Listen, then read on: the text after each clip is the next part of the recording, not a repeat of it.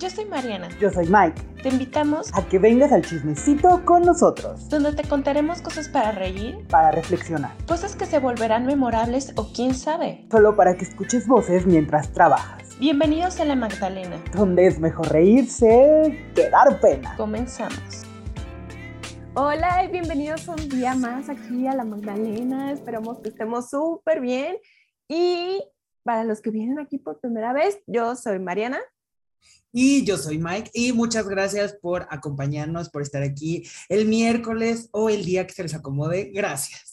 También les queremos recordar que como siempre estamos muy contentos porque tenemos aquí un invitado. Entonces, siempre para nosotros es muy importante eh, tener foro para, para desquebrajar un poquito más las ideas y los temas.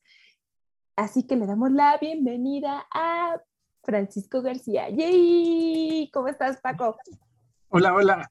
Gracias, gracias. Estoy muy bien este día. Vayan y vean el episodio de la temporada pasada donde estuvo Paco con nosotros aquí, este, también acompañándonos. Es un tema eh, diferente, pero también para que conozcan un poquito más de él. Este, también vean eh, un poquito de lo que anda haciendo. Por ejemplo, eh, se nos hizo muy cool invitarlo a este tema, de que pues igual eh, ya lo vieron, ya se espolearon un poquito ahí abajo, porque cuando Paco nos acompañó la vez pasada, estaba eh, de estudiante todavía en el Círculo de Estudios en Terapia Existencial y ahora es un egresado de análisis y terapia existencial. Entonces, se nos hizo así como de, bueno, si ya tenemos la confianza, pues ya podemos hablar totalmente y libremente al respecto. Bueno, pues antes que nada, gracias por la invitación. Me encanta poder charlar con ustedes y sí, como dices, de un tema que es, pues creo que bastante complicado. Creo que ha estado, ha tenido mucha difusión, aunque también por eso ha habido mucha desinformación. Y creo que está interesante que lo hablemos porque yo creo que todos nos hemos sentido, por lo menos en la duda de si acaso hemos pasado por algún episodio depresivo, si tenemos depresión, si, si lo que tenemos es depresión o es tristeza o es melancolía o qué diablos es, ¿no? Entonces, pues muchas gracias por, por su espacio y, este, y qué gusto verlos de nuevo. Ay, no, pues gracias. Aquí que te subiste otra vez al barco porque creemos que es muy importante que los temas de salud mental deberían de ser más normalizados, ¿no? Pasamos por muchísimos años de, de, estigma, de, este, de que no se viera como, como una afectación, porque sí lo es, o sea, neta, hay muchas personas que pasan por trastornos mentales y son inhabilitantes, o sea, neta de no poder hacer nada y la gente nada más porque no ve que te está saliendo, no sé, sangre o se te dislocó ahí un hombro o algo así, es como de, güey, estás tratando de llamar la atención, no te está pasando nada, yo te veo que estás enterito y completito igual que todos los demás, porque no estás haciendo tu vida como todos los demás? Sí. ¿no?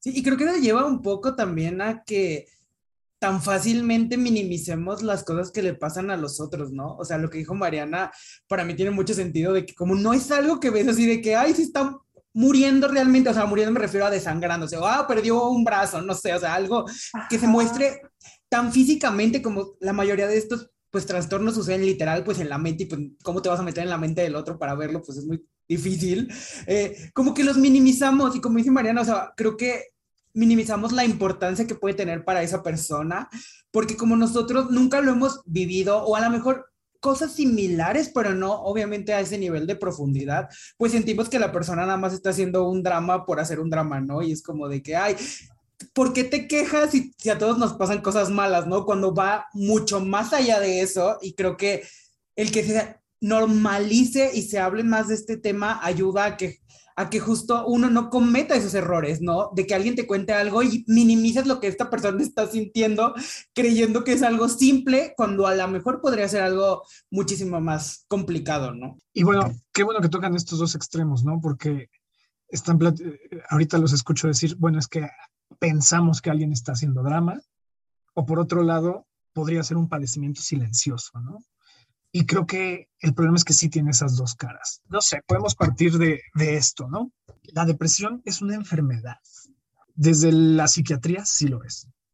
Si nosotros revisamos el manual diagnóstico y estadístico este, que pues tiene el, la Asociación Estadounidense de Psiquiatría, efectivamente es un cuadro patológico y se puede tomar como un trastorno de los estados de ánimo, ¿no?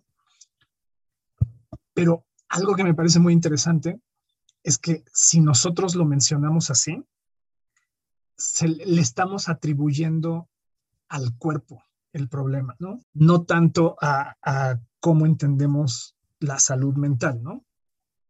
Ahorita hago un paréntesis para que platiquemos un poco sobre, sobre los modelos médicos o los modelos de salud que nosotros tenemos por ahí en mente, pero bueno, esa es una parte de la definición. Una parte de la depresión sí se puede tratar con, con, con sustancias, con medicamentos. Pero también existe esa otra parte, la que es más vivencial.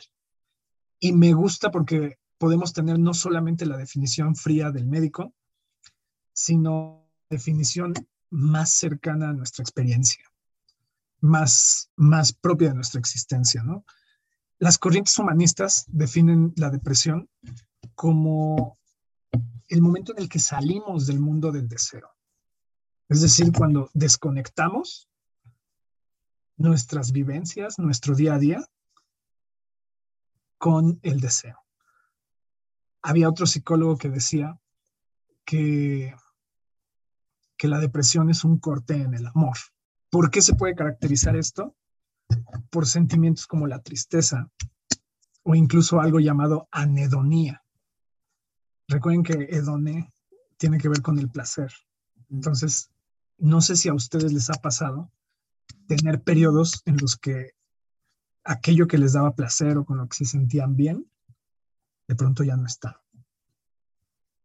Entonces, bueno, esos son algunos síntomas y algunas definiciones. Eh, aquí ya me dio como, como duda, pues, en esta parte como del deseo. O sea, ¿te refieres como a anhelar cosas tal cual así o, o qué, qué podría caber ahí? Pues más la experiencia misma del deseo, no tanto como una nostalgia de cosas que ya no tienes, ya. que también puede ser. Más bien así como de, ay, el deseo de todo se fue, ¿no? o, sea, como que dejas de tener pues placer. Mm, ok, ok. y en el amor, o sea, en el amor se refiere así como el amor por todo, ¿no? O sea, como que ya no tienes algún sentimiento por nada o, o cómo, ¿Cómo lo podríamos clasificar ahí? Fíjate, esto que te estaba comentando del amor, este, es una definición que da un señor llamado Andrew Solomon en un libro buenísimo llamado El demonio de la depresión. Él dice que la depresión es una grieta en el amor. Y me gusta porque es una definición amplia.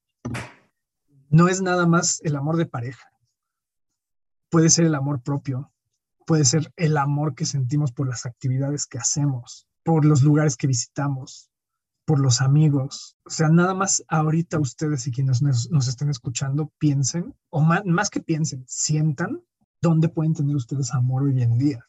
Normalmente el amor nos sostiene y nos, nos impulsa a buscar. ¿Qué pasa si nos quedamos sin ese impulso de búsqueda? ¿Cómo les suena?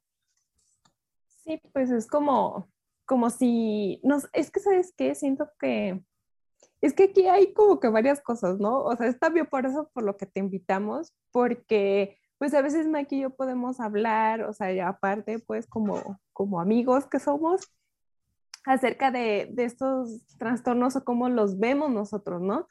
Pero es que a mí a veces luego me da conflicto atribuirme algo que no, ¿sabes? O sea, yo he tenido dudas si alguna vez he pasado por depresión, que a veces siento que sí, y otras veces es de que, güey, o sea, ¿cómo diferenciar si estás deprimido o simplemente estás triste? Triste. ¿No? O estás como con este estado de melancolía o, o qué está pasando, ¿no? Porque siento que también a veces nos vamos al otro extremo y, ya todo lo clasificamos como, güey, estoy deprimido, ¿no? Y siento que también ahí como que le demeritamos a poquito a las personas que, que, en realidad lo están pasando, ¿no? Porque a mí se me hace que es eh, algo muchísimo más fuerte. Entonces, sí, este, o sea, me da como que eso de, güey, sí lo he, he pasado o no, porque yo en lo personal sí he sentido episodios en los que digo, güey, ya no le encuentro sentido a nada. O sea, ya no le encuentro sentido a nada. Este, de, de seguro nomás me levanto por inercia eh, y hago las cosas en automático, ¿no? Pongo el, el, piloto automático y está Mariana funcionando, ¿no? Entonces, es, es como, entra como todo esto, ¿no?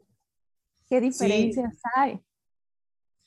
Sí, porque, o sea, yo estoy completamente de acuerdo con lo que dijo Mariana, porque mientras hablaba Paco, yo también pensaba de que yo también he pasado eh, episodios o inclusive a lo mejor una semana en donde vienen como estos sentimientos, ¿no? De que, ay, siento que todo lo estoy haciendo en automático, siento que las cosas que me gustan ya no me gustan, siento que no siento amor por nada, ni por mí, ni por nada que me rodee, ¿no? Y después como que se va ese sentimiento, no sé por qué, o sea, se va.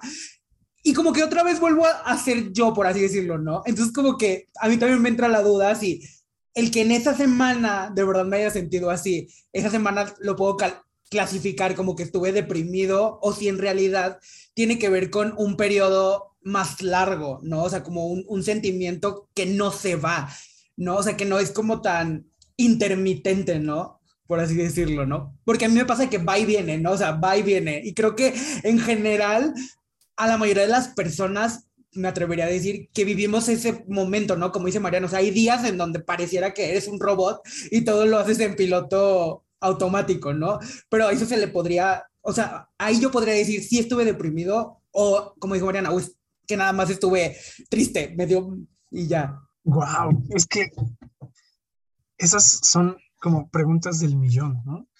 Fíjense que me encantaría, se me ocurren como dos o tres maneras de abordarlo.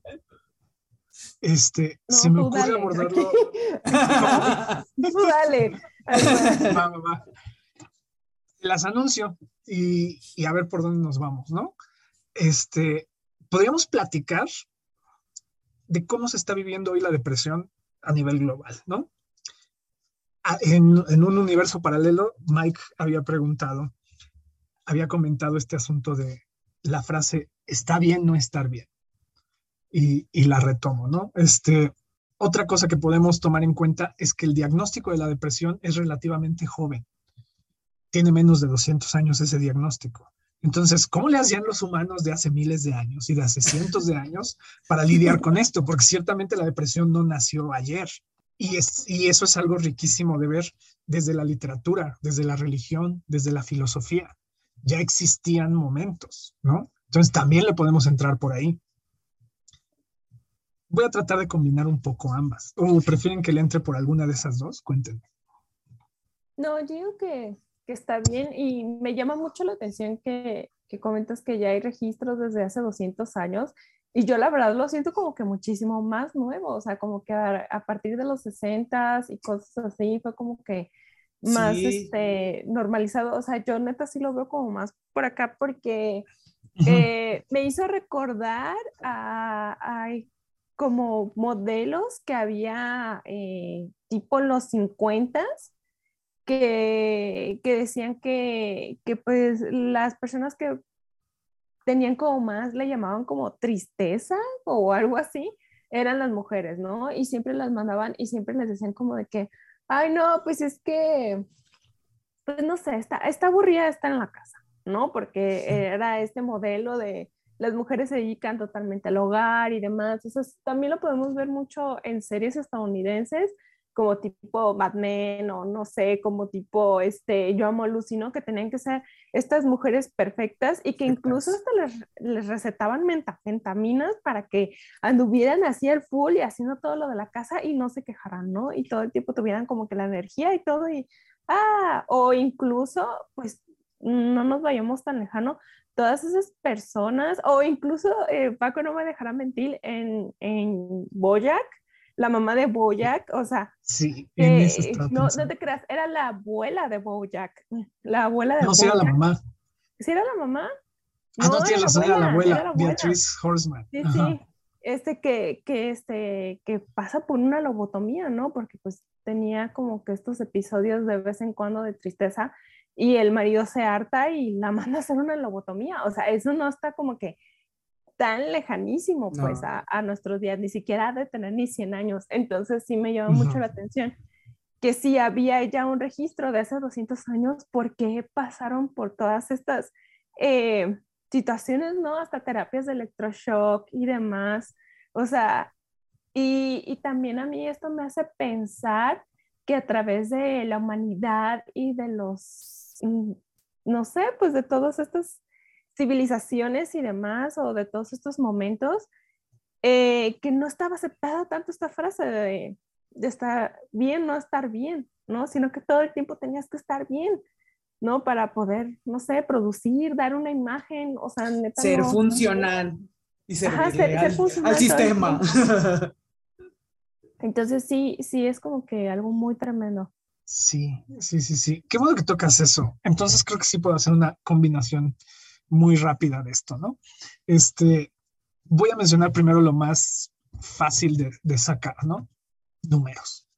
Este, se supone que 332 millones de personas hoy tienen depresión. Y se supone, o sea, el número a lo mejor no nos dice nada, pero lo que sí nos tiene que decir es que de 10 años para acá, pensando en esto que dices de lo reciente, es 18% mayor el número, casi una quinta parte más, ¿no? Entonces, ¿a qué se debe? ¿Se debe a que en realidad estamos más deprimidos o a que es más fácil diagnosticarlo? A mí me da la impresión de lo segundo, sobre todo porque también a esto hay que decir que se presenta una propensión del doble en el caso de las mujeres. Es más posible que, que una mujer tenga depresión a que un hombre la tenga. Y ese dato también me parece interesante, porque recuerden que las estadísticas son índices. Las estadísticas solo indican, no comprueban. Ujú. Aunque a mis amigos sociólogos no les guste, los índices son indicios, no son leyes. Entonces, es probable que más bien se deba a que las mujeres lo expresan más que los hombres y que los hombres pues mueren más en silencio, ¿no? Es más, una de las posibles causas, bueno, complicaciones asociadas a la depresión es el suicidio.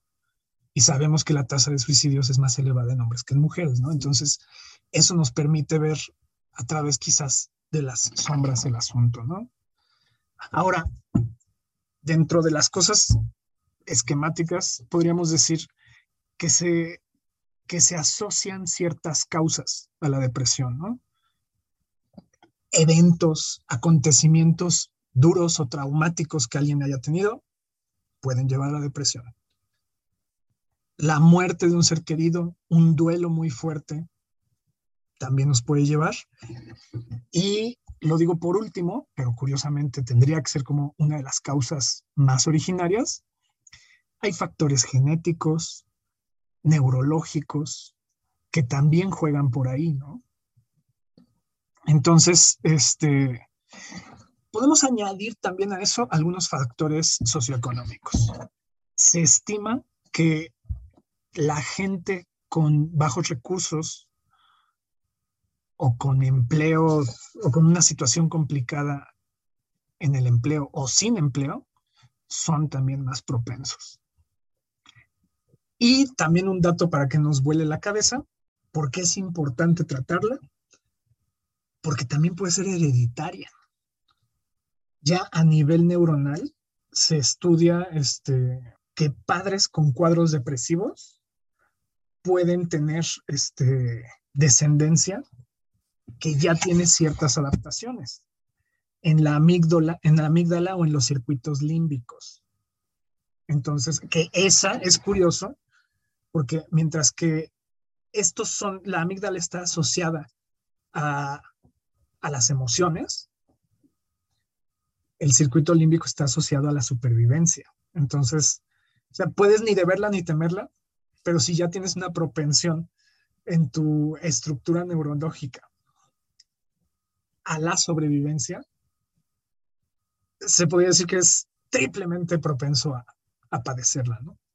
Y es que eso también está como triplemente eh, interesante porque, o sea, tampoco no es como que algo que quieras, ¿no? O sea, y no es algo como que puedas controlar, porque muchas personas cuando alguien les dice, oye, es que la verdad me siento mal, o estoy pasando por algo, o están pasando por un, eh, un, momento de ansiedad o algo así, es como de, güey, ¿por qué, ¿por qué no piensas en otra cosa? ¿No?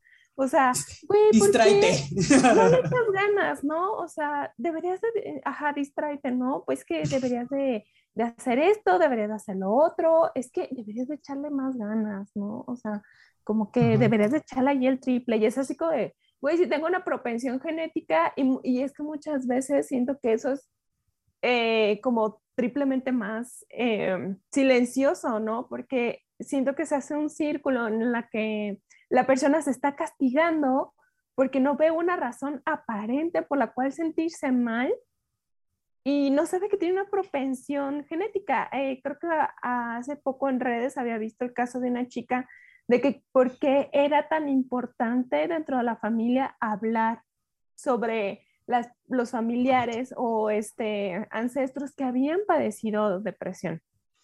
Porque era esto, ¿no? De que, ah, bueno, te sientes mal, te lo callas. Ya que esta chica estaba experimentando muchísimas cosas de depresión y ansiedad que para ella no tenían lógica. O sea, decía, mi vida está bien, ¿por qué me siento así?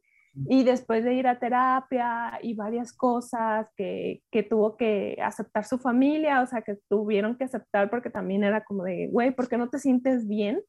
Eh, le empecé a contar así como en una vez unas cosas a su mamá y le dijo, ay, es que a tu abuela, fíjate, le pasaba así le pasaba así y este, y pues ya no, pues se sentía mal de vez en cuando y, y así. Y ella entendió así como, güey, entonces lo más seguro es que sea algo genético, ¿no? Y que, o sea, y que no estoy mal yo, porque eso es lo que pasa también, que el, que, eh, el estar deprimido se puede mezclar con culpa, porque es así como de, no estoy haciendo lo suficiente, no estoy dando lo suficiente, ¿Qué, ¿qué, está pasando? O sea, neta, ¿por qué no puedo sentirme feliz? ¿Por qué no puedo hacer mis cosas? Entonces siento que, que es algo muy importante que hayas tocado este tema porque, porque pues se les ataca mucho a las personas, ¿no? Y siento que no solamente con, con esto, con miles de enfermedades más, cuando la persona está pasando por eso, en vez de apoyarles como, güey, ¿por qué no hiciste otra cosa? ¿Por qué no lo preveniste? Y es como, güey, la persona ya se siente mal padeciéndolo, está pasando por, por este proceso, y tú todavía vas y le echas otra cosa. ¡Uh, qué emoción! ¿no? Entonces, sí. sí, además, cuando, creo, cuando estás ahí, creo que jamás, como dice Mariano, o creo que la culpa, creo que es un sentimiento muy feo y que abunda en este tipo de enfermedades y que creo que cuando uno está ahí, jamás por la mente le va a pasar de, ay, es por genética, o sea, creo que es la última razón, porque creo que primero empiezas por, claro, o sea, yo no puedo sentirme mejor yo mismo porque no hago las cosas suficientes y todo este discurso de que es tu culpa, tu culpa, y todavía si no sabes el historial genético, si no sabes si en tu familia hubo ninguna enfermedad, menos hay probabilidad que tu cerebro piense en una opción que es genético, ¿no?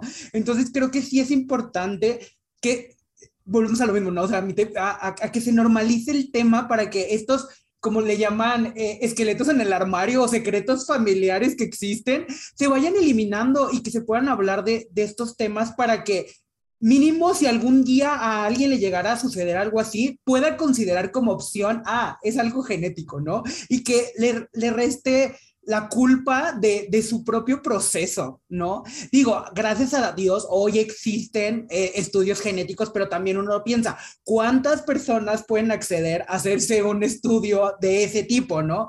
Entonces, si ya uno lo comparte entre la familia, se empiezan a decir estos secretos, pues va, va, va bajando la, no tu sí, tu responsabilidad, porque creo que justo es eso, la culpa viene de sentir que tú deberías de ser capaz de hacerte sentir bien tú mismo. Y digo, mm, no, porque como, como yo pienso, o sea, si en otros tipo de enfermedades y en otro tipo de cosas del cuerpo uno no se cura a sí mismo, o sea, no es como de que, ay, me duele y se me vaya a operar, porque en este tipo de temas nos castigamos tanto, ¿no? Y decimos, nosotros tenemos que ser nuestro propio salvador, por así decirlo, ¿no? Cuando existen formas, ¿no? De, de poderte ayudar.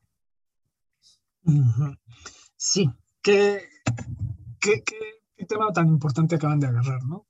Este, porque Efectivamente. A ver, esto sí lo tenemos que aterrizar. Esto da para otro programa completamente, bueno, completito, quizás hasta para dos más lo que les voy a mencionar, pero es súper importante que lo toquemos, ¿no? Cuando hablamos de salud mental, este, ¿de dónde estamos tomando el modelo? El modelo se está tomando desde el cuerpo. Y aquí mucho ojo, porque, por ejemplo, si yo tengo un padecimiento recurrente, supongamos este, que tengo algo en los pulmones o que tengo este, algo en el riñón o quizás me funciona más, pensemos en gastritis. La gastritis tiene cierta sintomatología, se puede medir muy fácilmente porque a uno le pueden hacer este, una, no me acuerdo cómo se llama, no es la paroscopía, tiene otro nombre. Este, ¿Como endoscopía? Una endoscopía, gracias. Le pueden hacer una endoscopía, pueden revisar si tiene quemado el estómago, si tiene hernia yatal, etcétera, ¿no? Entonces, eso es súper identificable y no varía en tanto, tanto en los organismos, en, en, primer lugar, ¿no? Segunda, yo sé que si me tomo un omeprazol cuando siento tales cosas, se me baja la acidez y sigo mi vida como si nada, ¿no? Entonces tenemos padecimiento, lo desconocemos al principio, vamos a que nos analicen, nos dan un diagnóstico y, este, y finalmente nos dan un medicamento que puede ser o un paliativo o nos puede este, ayudar con eso, ¿no? Se puede sanar en algunos casos, ¿no? Pero hay veces que no se sana, pero que como ya tenemos todo este caminito recorrido, ya no tenemos problema, ¿no? Ese esquema es muy violento llevarlo a la salud mental. Y a veces no nos, no nos damos cuenta de ello hay grandes psicólogos, uno de ellos es Thomas Sass, que fue el primero, uno de los primeros en poner en entredicho esto. Porque ahora veamos qué pasa con la salud mental.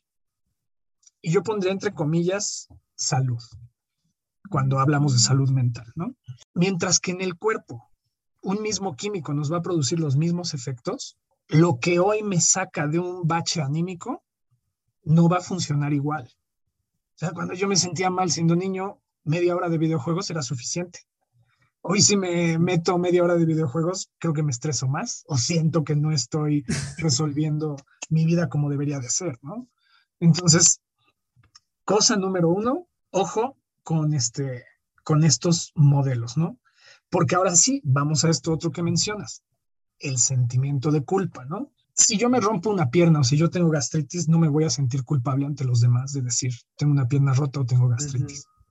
En cambio, si yo digo tengo depresión, viene esto que dicen, échale ganas. Mientras que yo puedo no ser responsable. O es más, hasta es, no es mal visto que me empuje una pizza con gastritis y que sufra al otro día, si es mal visto que le hable a una ex porque estoy deprimido, ¿no? Sí. Entonces, o sea, este tipo de cosas creo que sí nos, nos pueden este, estigmatizar, ¿no? Eh, nos puede, pueden pensar, puede pensarse que es nuestra obligación no tenerlo. Y en cierta medida sí, pero en muchas otras no. Déjame te cuento un poquito más acerca de, de estos factores que están presentes, ¿no? O sea, creo que es importante notar hasta dónde somos responsables y hasta dónde no. Y esa línea siempre es muy dividida, muy delgada en las decisiones que tomamos. Esto, fíjense, no se los digo desde la medicina, se los digo desde la filosofía, desde, desde la ética. Cuando nosotros actuamos con intención, la intención es lo único que nosotros tenemos pero no tenemos el conocimiento del contexto, no sabemos los efectos que va a tener nuestra búsqueda, no sabemos un montón de cosas, ¿no? Entonces, somos responsables de nuestro impulso, pero también actuamos muy a ciegas, ¿no? Entonces, bueno, ¿qué otras cosas este, podemos platicar acerca de, de cómo se distingue la depresión? creo que conviene platicar un poco de los síntomas. Sí. La, depresión se caracteriza por un estado de extrema tristeza, una tristeza muy particular. O sea, se puede confundir con la emoción.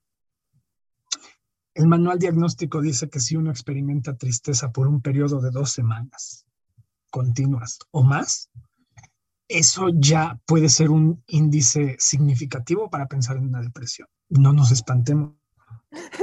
La vida es un vaivén. La vida es un vaivén. Oh, Dios. porque, porque justo uno puede pensar changos ya tuve, soy 20 personas deprimidas en una, ¿no? Este, pero, pero bueno, eso es la parte, digamos, del diagnóstico este, psiquiátrico. Em, además, como les había dicho al inicio, nos entorpece no solo las actividades que tenemos, es decir, los deberes, sino también las cosas que incluso nosotros mismos nos proponemos hacer. Entonces, eso nos puede ayudar, ¿no? Ahora, otra cosa. La depresión tiene, no viene sola. Por lo general puede venir con ciertas comorbilidades o con ciertas causas. Por ejemplo, se puede presentar con ataques de pánico, con ataques de ansiedad, como se puede asociar a veces a, nuestro uso de sustancias. Si yo necesito café para estar animado, entre comillas, y me quito el café de golpe, eso me puede dar también algo, ¿no? Que sí, sí, Mariana, sí, sí, somos del club, ¿no? Acá. Y que por cierto, o sea, yo les dije, pero yo ya no estoy tomando café porque pasó algo súper triste, le cayó una mosca a mi café. Ah. es horrible, pero bueno. Sí, sí, es Así, la vida pasando aquí en la Magdalena, pero. Sí, sí, entonces, digamos, en el momento de, de estarlo experimentando, se pueden presentar trastornos de ansiedad, trastornos del sueño, alimentarios. O sea, también se puede asociar a otro tipo de trastornos como, como el TDA, el autismo, o a la presencia de enfermedades crónicas. O sea, gente que puede tener padecimientos como EPOC, cáncer, o incluso, alguna enfermedad. Como que incluso las personas que, que, este, que padecen diabetes eh, son más propensas a, también a, tener episodios depresivos. Sí. Y de hecho, la lista de, padecimientos asociados es extensa. Si quieren, miren, este, o sea, se habla del EPOC, insuficiencias cardíacas, Alzheimer, epilepsia, problemas tiroideos, diabetes, obesidad. O sea, prácticamente cualquier cosa te puede exponer, si la tienes ahí. Aquí vengo con una frase. Vivir deprime, gente. vivir deprime, ¿no? O sea, es como, como vivir mata. No. Ajá. Estar vivo significa que te vas a morir, entonces aquí podría ser un poco. Vivir deprime. ¿no? No, es que, es que no, sí, sí, siento que, que, es de suma importancia como poner todo esto, porque como, como decíamos, ¿no? O sea, las personas pueden estar pasando por cosas, sobre todo con estas enfermedades que son tan pesadas, y todavía eh, hay gente por allá afuera que les pone un extra de responsabilidad de que, güey, pues es que tienes que estar bien, ¿no? La vida te está dando otra oportunidad.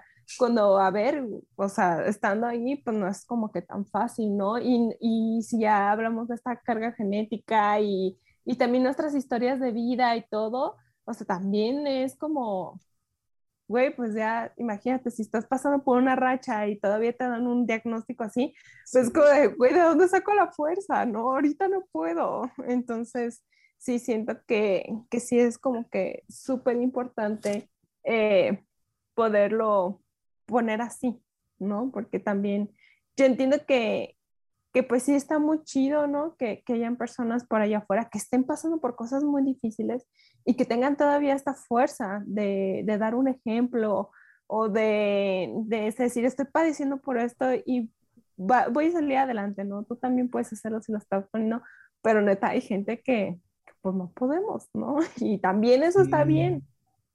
Y literal, ahora sí, como, dice, como dirían, tres gramos de empatía, ¿no? O sea, porque creo que a, a, lo que ahorita así mi cerebro está viendo es que al final de cuentas la, depresión no es como algo aislado que sucede un día de la nada. Y creo que cuando juzgamos a otros, lo hacemos creyendo que de un día para otro le apareció así, ¿no? Y creo que estamos viendo todo el montón de factores que pueden determinar hasta cierto punto que pases por un cuadro depresivo. Entonces, como que al final de cuentas, no vemos como la suma de todas las cosas que llevan a esa persona a estar así.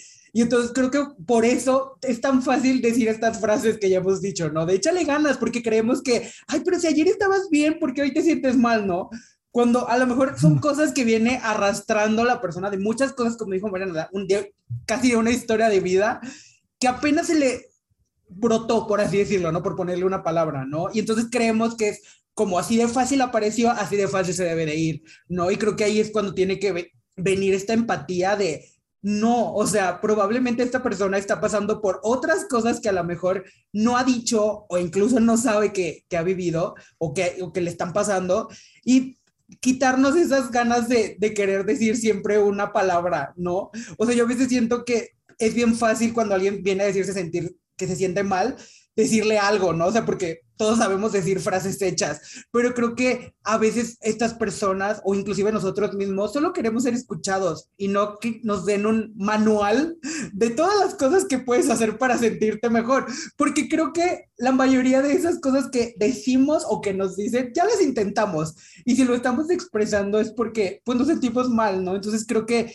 deberíamos de aprender a escuchar y no buscar solucionarle la vida a nadie para no hacerlo sentir peor, ¿no? Como hemos estado diciendo, ¿no? A veces estar callados y escuchar creo que puede ayudar más a la otra persona que darle una solución que ni siquiera es una solución. Me parece importante esto que estás diciendo, sí. Sí, este, porque justo lo que decía Mariana de, creo que podemos incluso ver los límites de ese está bien, no estar bien, ¿no? Y creo que podríamos ver los límites en estos términos. ¿Está bien no estar bien? En cuanto a la aceptación de que no estés bien, justo para que no tengas el estigma, ¿no? Pero no sentirse bien, perdón, pero sí, es algo que no queremos experimentar, ¿no? De hecho, por eso a veces, esto es una paradoja, porque ya, ya habíamos comentado que un cuadro depresivo y una emoción como la tristeza no son lo mismo. Pero ¿qué pasa cuando tenemos tristeza? Las emociones tienen funciones en nosotros. Todas nos, nos enseñan algo o nos llevan a algo o nos permiten adquirir una habilidad o una función. Eso también yo creo que da como para otro programa. Si quieren, en los links les paso algunos, algunos otros, otras fuentes que hablan de esto, pero particularmente el de la tristeza, si bien el enojo nos permite ponerle límites a los demás y esa es su función. Una persona que no se permite enojarse es una persona que no pone límites a los otros. La tristeza nos permite volver a nosotros mismos, nos permite recogernos. Si yo soy una persona que le enseñaron que estar triste no está bien, si yo soy una persona que mis cuidadores me dijeron, no, no llores, toma este lado, o no llores, ponte a jugar, o no llores, haz esto otro, y reprimen mi tristeza y yo crezco reprimiendo mi tristeza, la tristeza lo único que va a hacer es no estás volviendo a ti y va a crecer y crecer y crecer hasta que eso sí nos lleva a una depresión, ¿vale? Entonces, ahí está como la importancia de tampoco banalizar el que no estemos bien. Sí, está bien no estar bien en cuanto a que me vengas a criticar o me vengas a solucionar la vida pero no en cuanto a que no hagamos nada al respecto. Porque entonces eso sí se puede convertir en una depresión y eso sí se puede convertir en ideaciones suicidas o en muchas otras cosas, ¿no? Inclusive en, daño orgánico. Uno sí puede enfermar de depresión o puede morir de ello, ¿no? Entonces, bueno, eso es por un lado. Creo que también conviene, conviene no satanizar esa persona que nos dice, échale ganas, si yo doy un salto y digo, esos son cretinos, perdón, pero todos hemos sido ese cretino alguna vez. Entonces, sí. este, también hay que reconocer que a veces la tristeza de alguien a quien yo quiero mucho o la depresión de alguien a quien yo quiero mucho también me pone en riesgo a mí. O sea, y no que me ponga en un riesgo real, pero a veces como no sé cómo manejarlo, le aviento alguna frase, le boto un libro de autoayuda. Sí, o no, o sea que no, no siempre esto viene malintencionado. ¿no? O sea, no, no, estamos, no estamos diciendo como que venga malintencionado, ¿no? Como dice Paco, todos hemos sido como este, este cretino, pero siento que no siempre va como malintencionado, ¿no? Sabemos que si hay gente que quiere joder y, y que quiere como que decir así como de, güey, o sea, te estás ahogando en un vaso de agua, ¿no? Pero, pero sí, y luego, ¿sabes qué también? Siento que, que como ahorita estabas mencionando de recomendar un libro de autoayuda, así, porque a veces también nosotros hablamos de la experiencia, ¿no? También eh, Mike mencionaba la empatía, pero también hablamos como de desde la experiencia, ¿no? Entonces, creemos que si algo nos funciona a nosotros, a veces damos por sentado de que le puede funcionar a todos. Y pues todos somos diferentes. puede ser que tú digas, bueno, sí, la neta, yo sí, no lo había visto por ahí, es algo, un enfoque diferente, que bueno, como lo comentas, voy a intentarlo y otras personas como, ya lo intenté, y como dice Mike, ya lo intenté y nomás no. y, y es que también tenemos que concientizar que todos venimos con distintos recursos personales, ¿no? Entonces, miren, nada más para no ir tan lejos, yo quiero aventar esta pregunta porque yo siento que esta es la pregunta central y me estoy tardando mucho en decir, en compartírselas, ¿no? Pero es que, ¿qué hacemos con la depresión? Ahorita apenas estamos como dibujando sus límites, ¿no? Pero ¿qué onda con la depresión? ¿Es algo que se previene? ¿Es algo que se entiende? ¿Es algo que, se, que tiene cura? Entonces, cómo nos la respondamos también va a, a determinar de qué tamaño es el monstruo. También influye, ¿ok? Alguno de mis maestros me gustó el enfoque que tenía porque muchas veces decía, es que nuestro enfoque no se dedica a resolver problemas. Somos exploratorios, no en la exploración no se resuelve el problema, pero muchas veces se disuelve.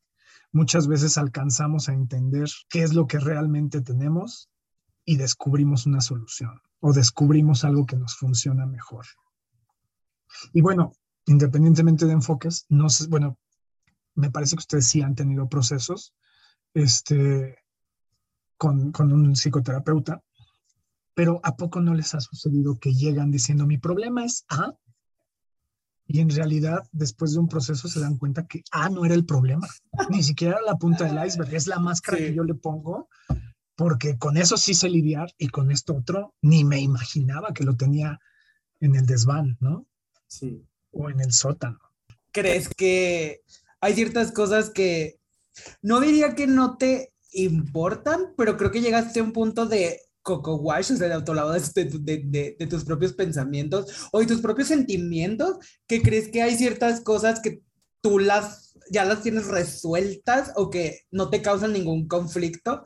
Y como dijiste, ¿no? O sea, yendo a terapia uno se da cuenta de que, ay, no, esto que yo ni le doy importancia y según yo ni me importa, resulta que sí. ¿No? Y como, como tú dijiste, al final de cuentas creo que son máscaras que nos ponemos todos los días para sobrevivir y que hasta que uno empieza a escarbarle, se da cuenta de que esas cosas que dices que no te importan o que según tú no, no, no te afectan en tu día a día, resulta que te afectan diario en tu día a día, pero estás tan, yo le, yo, yo le pongo esta palabra, ¿no? Estás como tan entrenado en, en, en engañarte a ti mismo que hasta te lo crees, pero cuando comienzas a ir a terapia ya no hay manera, ¿no? Yo, yo no hay manera de engañarte y te tienes que enfrentar pues a ti mismo y descubrir que pues hay cosas que si te duelen, aunque tú digas que no, o aunque tú digas, ay, eso en realidad no le doy tanta importancia y luego resulta que sí. Es que está muy cañón cuando inicias un proceso, eh, yo siempre lo, lo, este, bueno, no siempre, porque tuve que pasar un proceso para llegar a, a esta conclusión, o sea, cuando empiezas a ir a terapia y empiezas a tener más cuidado sobre tus sentimientos, eh, es un compromiso contigo. Entonces, y es un compromiso con trabajar en aquellas cosas que no te habías dado cuenta, porque no manchen, es súper difícil poderlo verbalizar porque cuando lo verbalizas, ya sabes que le estás poniendo un peso y que lo estás haciendo como que eh, más certero, ¿no? O sea, así como de, güey, ya no me puedo ser pendejo y lo tengo que afrontar como, como lo que es, ¿no? Porque yo de, de los primeros procesos que tuve, eh, era así como, güey, ¿para qué voy? Si me siento re bien. Y eh, cuando te sientes bien es cuando más tienes que ir, porque posiblemente es cuando más te estés engañando de, de, las cosas, ¿no? O sea, o incluso tomarlo como prevención. Ahorita que te estás bien, que te sientes en un lugar pleno y todo, agarra estas herramientas y úsalas para, pues, para prepararte porque pues, no sabemos qué va a pasar en la vida, ¿no? Esto no quiere decir que lo estoy diciendo mal a todo el mundo, no, sino que quiero que estén preparados para, para, para todo, ¿no? Para que ustedes eh, encuentren sus propias herramientas y, y, que las hagan suyas y que sepan cómo, cómo ayudarse, ¿no? Cómo, cómo identificar, porque siento que a veces es muy uh, difícil también abordar estas cosas porque no nos conocemos y no sabemos cómo, por experiencias que hemos vivido, como lo mencionaba Paco, de que si viviste en un entorno donde no te permitían, eh, no sé, demostrar tristeza, incluso hasta yo puedo decir que, no sé, ya Paco me dirá sí, si también afecta o no, de que no te expreses eh, como, como tu enojo o no expreses frustración, o sea, y todas esas cosas van ahondando a que pues también no te conozcas y que no identifiques cuando estás teniendo esos sentimientos porque es como de, güey, pues es que ya no los tengo, ¿no? Entonces, sí, sí es como que todo este viaje que todos deberíamos de hacer de autoconocimiento para, pues para poder gestionar mejor nuestras cosas, ¿no? Y poder sanar, porque sí siento que también todo este, este recorrido tiene que ver como con con ser también más eh, amorosos con nosotros, ¿no? como hablabas tú del amor, ¿no? Que puede ser de todo. Y qué difícil cuando, cuando la cosa de, tu depresión o por lo que sea que estés pasando es el amor propio. O sea, porque lo hemos hablado muchas veces aquí, y yo, de que, híjole, ¿cómo nos enseñaron a amar a los demás y estar bien con los demás? Pero para tener una cortesía con nosotros, uff, ya es otro rollo totalmente diferente. Ponernos al último, dirían. Siempre los demás y tú al último. Cuando creo que debería ser. No al revés, pero creo que sí deberíamos de incluirnos, ¿no? O sea, pues más equitativo. Exacto, más... equitativo, así como si puedes. Que igual si no nos vamos a este lado súper egoísta, ¿no?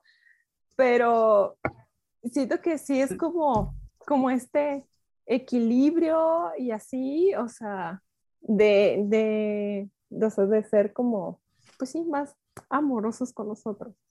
Sí. Sí, sí, sí, qué bueno que lo dicen también así, sí tiene que ver con un equilibrio. Y bueno, es que también hay que decir que hay algo bien complicado, ¿no? Platicando de estos recursos personales y de esto también que tú decías de las experiencias con las que crecemos.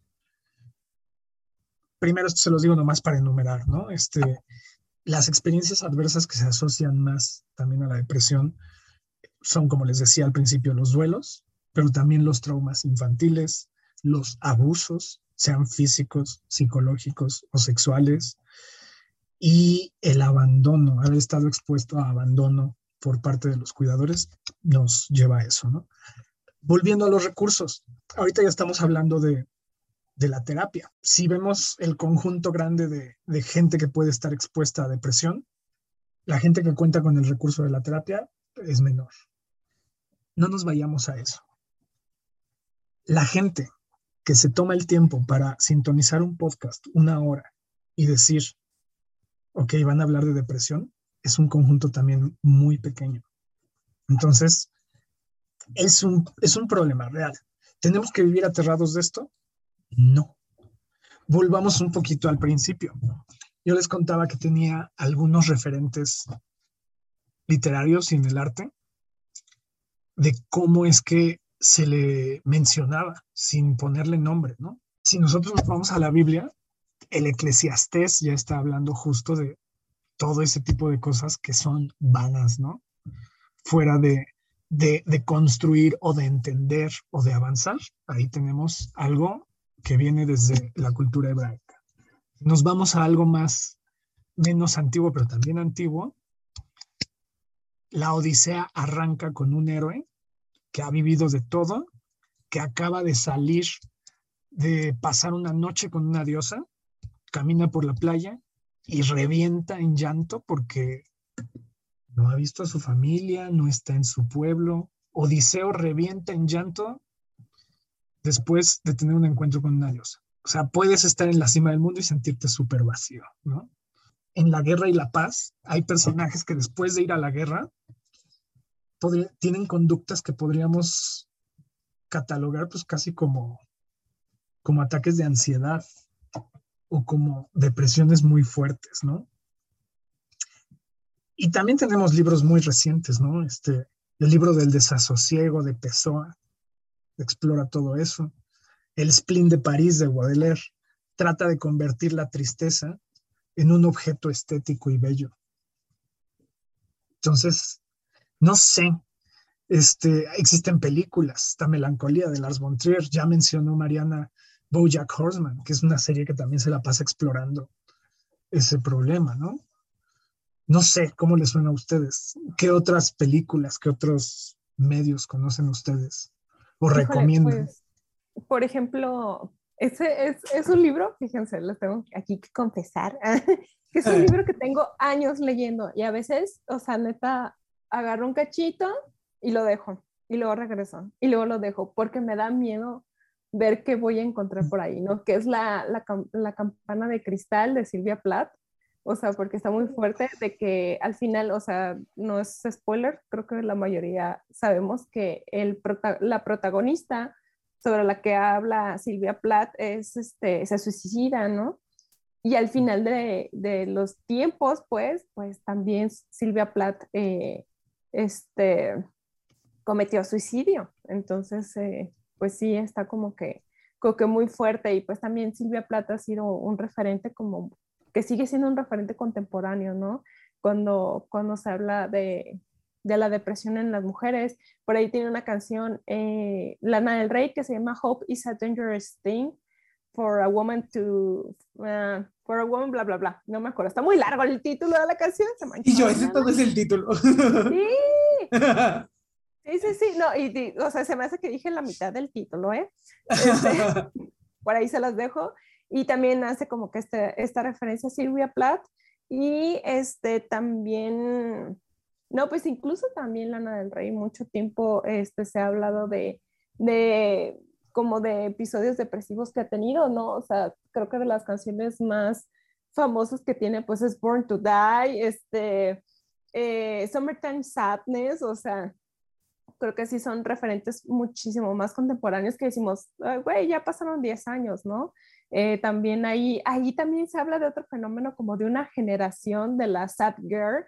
Por ejemplo, Lana del Rey tiene otra canción que se llama Sad Girl, ah, ah, ah, hablando de eso. Entonces, también es que hay, ahí hay una pequeña línea, una muy delgada línea de, de este, como de normalizarlo, ¿no? De lo que tú hablabas de no hacer nada, ¿no? Entonces, sí siento que aquí hay una pequeña línea que sí lo, que he echado ahí unos clavados, sí he tratado de ver eh, la música de, Lana, eh, de cuando es algo que en verdad lo sientes y cuando es algo que dices no va a cambiar, ¿no? Porque es, es, siento que ya cuando llegas al punto de no va a cambiar, híjole, ya es un punto muy difícil para tratarlo y para, para, porque ya, ya es como si esta personalidad o esta parte, esta depresión ya te hubiera consumido a ti mismo y lo hubiera puesto en otra cosa y que dices, güey, ya es esto lo que, lo que es, lo que hay. Entonces siento como que está muy fuerte, ¿no? Eh, ahí, eh, porque se, se hacen como que corrientes, ¿no? Siento que primero empezó como con Lana del Rey y luego también... Em, es que una cosa, yo, yo no digo que ellas no lo sientan, no, pero siento que hay mucha gente que se sube al tren nada más por estar como de moda, ¿no? Porque les digo, empezó con Lana del Rey y luego empezó como, después estuvo, ah, y sigue estando gente Billie Eilish, ¿no? Entonces, eh, siento que, que, a veces sí, eh, les digo, hay gente que como que lo minimiza y que dice, ay, no, es que yo voy a ser como como ella, pero en realidad no lo siento, ¿no? Porque se ve cool. Es que llegó un punto en el que ser una sad girl o ser eh, alguien que todo el tiempo se siente mal era cool. Entonces, o es cool, ¿no? Porque siento que todavía hay algunos referentes por ahí que, que pueden dar como, como que, que, esta impresión. Entonces, siento que a la vez eh, la representación está bien, pero el tener criterio todavía es aún más importante, ¿no? Porque si ellos lo están poniendo allá afuera, lo están expresando, es porque es algo cierto, ¿no?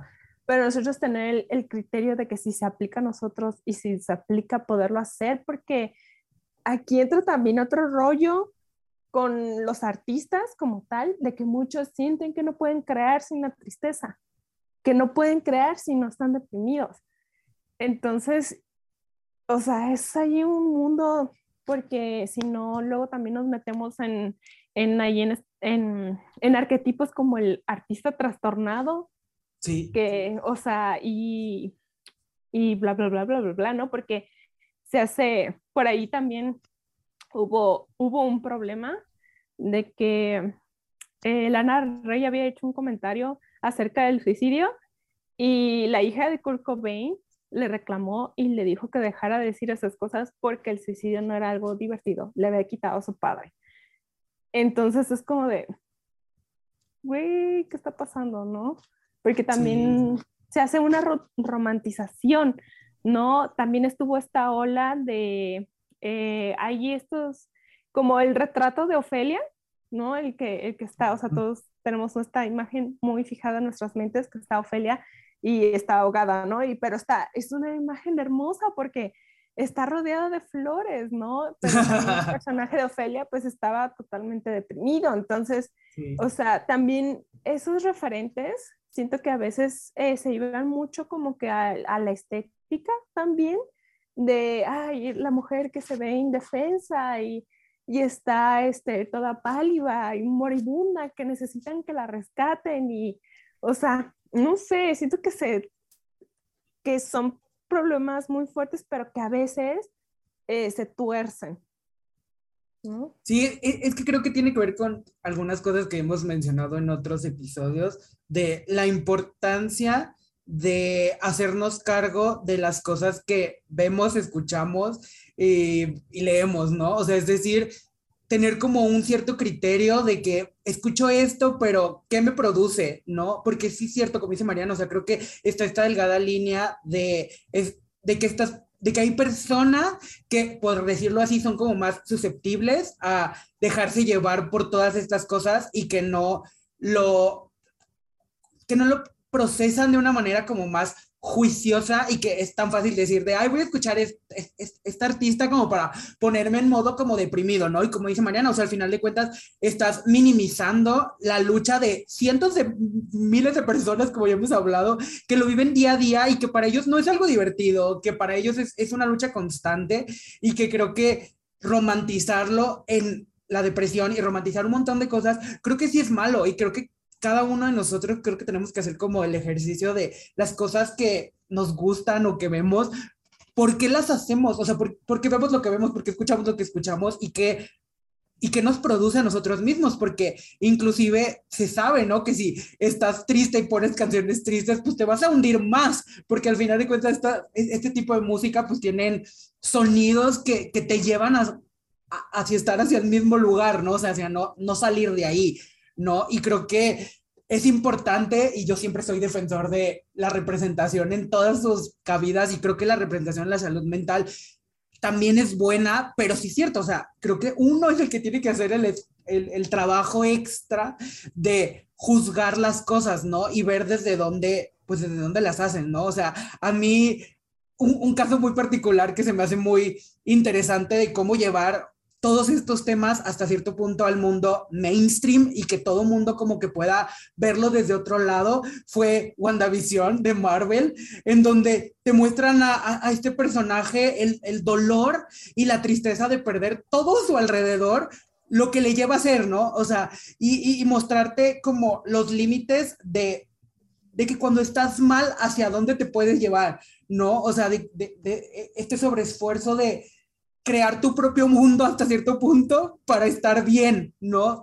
Porque creo que también es, hasta cierto punto, y esa ya es percepción mía, critica justo también eso, el, el que ella tuvo que crear todo esto para estar bien, ¿no? Y que sí, se juega mucho con, con todo lo que dijo Mariana, ¿no? Tipo como las series como de los 60 y esto de la mujer perfecta y todo esto, pero al final de cuentas creo que el trasfondo es muy poderoso y creo que sí abrió una conversación a personas que no se acercan a este tipo como de contenidos donde te hablen como de, de la salud y de la depresión y de cosas que duelen a un acceso al público en general, no a la gente que le gustan los superhéroes, te vamos a acercar este tema de la depresión, ¿no? Y, y se me hizo muy padre porque creo que no es algo que se ve habitual, ¿no? O sea, es, esta conexión de dos mundos que parecen totalmente opuestos y crear algo que, que creo que al final a mí sí me causó mucha reflexión de, de, de mí mismo y de, y de ay, qué, qué, qué feo el, el sentirte tan abandonado que te lleve a, a, a llegar hasta tu máximo límite, ¿no? Que claro, aquí es fantasía y lo que quieras, pero si uno lo traslada a, al mundo real, pues como ya lo mencionamos, ¿no? El suicidio o, o, ciertas cosas que te lleva a ese dolor inmenso que nadie entiende, porque creo que para mí lo más fuerte, por ejemplo, de esa serie es que nadie lo entendía, nadie entendía lo que estaba viviendo, porque lo que estaba viviendo era tan fuerte que solo ella procesaba su dolor, por así decirlo, ¿no? Y creo que no, a, a, las personas, pues también nos pasa que sentimos lo que ya hemos hablado como un poco, no abandonados, pero sentimos que, que nadie... Eh, que nadie nos comprende o que nadie pasa por lo mismo, por más de que todos pasamos por situaciones que nos duelan, para nadie es igual. Como ya dijimos, ¿no? Cada quien hablamos desde, desde nuestras, eh, desde nuestras ex, eh, experiencias, ¿no? Y, y hay, hay, una canción de, de, de, una serie que se llama, o sea, que la canción es eh, No One Sings the Song, o sea, de que nadie canta la misma canción. O sea, tú puedes estar viviendo ciertas cosas y creer que otra persona va a vivir lo mismo, pero no, o sea, son experiencias totalmente distintas y por más que intentes comparar hasta tu dolor con el de otro, pues va a ser imposible porque esa persona lo va a estar viviendo pues de, otro punto, ¿no? Wow, qué, qué chévere. Creo que, bueno, de esta sesión podemos salir con una playlist bastante, podemos organizarnos una playlist bastante buena. Y, Yo tengo experiencia. Y, sí, sí, sí, sí, sí. También, este, justo en ese disco, antes de que mencionaras el Born to Die de Lana del Rey, justo había pensado en ese disco. Este, bueno, pensemos en The Cure, pensemos Yeah, en... también. O sea, la glamorización de la depresión y de la tristeza, pues digo, no es nada nuevo. Es más, Sí. pensamos a veces que viene de, de, ¿cómo se llama esto? Del romanticismo, pero también tenemos fuentes antiquísimas, ¿no? Que, que, que lo ponen en un buen sitio, ¿no? Es más, hasta filósofos. Aristóteles tiene algo que se llama el problema 30 en un libro padrísimo que se llama Los problemas. De hecho, ese no es un libro, es un libro y no de filosofía, porque es un libro de problemas que él no resolvía, ¿no? Y está, por ejemplo, el de la melancolía, donde él habla de qué tipos de personas los asocia con un estado de ánimo, lo asocia con una cualidad del cuerpo que melancolía significa bilis negra, por cierto. Entonces, se supone que los cuerpos que, tienen, que tienen más bilis negra son más propensos a tener carácter melancólico. Esto es, una, esto es un antecedente interesante porque ya ahí hay un intento de justificar con el cuerpo algo anímico. Y hay cuatro humores, ¿no? Está la melancolía, que es la bilis negra, está la bilis amarilla, está la flema y está la sangre. Entonces, por ejemplo, los que son más sanguíneos son más fúricos, ¿no? Pero bueno, el Aristó bueno, Aristóteles decía como que pintaba los caracteres y hablaba de por qué a ese grupo pertenecen los poetas, pertenecen los filósofos, algunos estadistas, cierto tipo de guerreros, etcétera, ¿no? Entonces, por ahí esa parte está interesante. Y de lo que tú dijiste, Mike, no manches, no me había puesto a pensar, pero tienes razón. O sea, WandaVision es una excelente metáfora de cómo es esto de, de la depresión y cómo alguien lidia, ¿no? Lo cual, de todas maneras, hay, hay otra cosa que me llamó la atención de esto último que decías, ¿no? Hacer arte a partir de eso debería de no hacerse, ¿no? o debería de respetarse así a rajatabla que hay gente luchando por eso. ¡Auch! Yo ahí ya me meto en otro tema, ¿no? Yo creo que es súper lícito que la gente haga arte con ese tipo de cosas, ¿no? Porque creo que de manera indirecta también puede ayudar un friego a personas que están lidiando con ello, ¿no? O justo como dices, ¿qué pasa con esa persona que, y ni siquiera necesita ser fan de Marvel, ¿no? Alguien que se mete a, a una serie que no sabía ponerle nombre a su dolor, que puede decirle a sus amigos, ¿qué crees? Me está pasando lo que aguanta. Yo creo que es una persona que si no tenía el recurso de decir necesito un, un terapeuta o necesito arte o necesito tal cosa, puede acercarse de esa manera, ¿no? Fíjate, hay otra cita, no tengo el libro a la mano, creo. Pero John Green, un escritor de, de novelas estadounidense, justo decía, no entiendo cómo las personas que no se acercan a la pintura, al arte, a la escritura, que no hacen teatro, que no hacen esto, pueden lidiar con el durísimo peso de la existencia, ¿no? Entonces, pues también hay que decirlo, o sea, ya hablamos de propensiones, hablamos de cuadros, de, de cuadros, ¿cómo se llaman estos? Sintomáticos, ya hablamos de comorbilidades, pero también hay que aceptarlo, o sea, la existencia es algo difícil de llevar para todos. Sí, o sea, pues siento que, no sé, le estaba, no me acuerdo si te dije, Mike, de que siento que cuando vamos avanzando más nos damos cuenta que eh, nadie tiene las respuestas y, este, y que pues podemos aparentar que todo está bien y, y pues no, ¿no? O sea, pasan muchas cosas atrás. Sí, Sí, yo también creo que todas estas cosas nos ayudan a lidiar con cosas que, como dijo Paco, que a veces uno ni siquiera sabe cómo ponerle nombre a lo que está sintiendo. Y a veces cuando ves una película o inclusive escuchas una canción, dices, espérate, esto que estoy escuchando, se, como que me suena familiar, ¿no? Entonces como que no sabes qué es lo que tiene, pero puedes conectar, ¿no? O sea, por eso creo que lo que yo me refería es que sí se sigan creando cosas, pero creo que cada uno de nosotros, o sea, cada persona que lo consume es el que tiene que consumirlo desde una manera más... Responsable. Ajá, responsable, ¿no? Porque creo que sí está feo el, el por más broma, cotorreo, lo que sea, decirlo, por ejemplo, voy a escuchar la de Rey para ponerme en modo depresivo cuando hay personas que lo están lidiando, ¿no? O sea, creo que más bien es cada uno hacer el intento de no banalizar ciertas cosas que sabes que a otras personas le lastiman pues todos los días, ¿no? Claro. Sí, ahí tal vez la línea sea el respeto. Y sí, a lo mejor no sabemos qué hacer, pero yo creo que el acompañamiento es esencial, ¿no?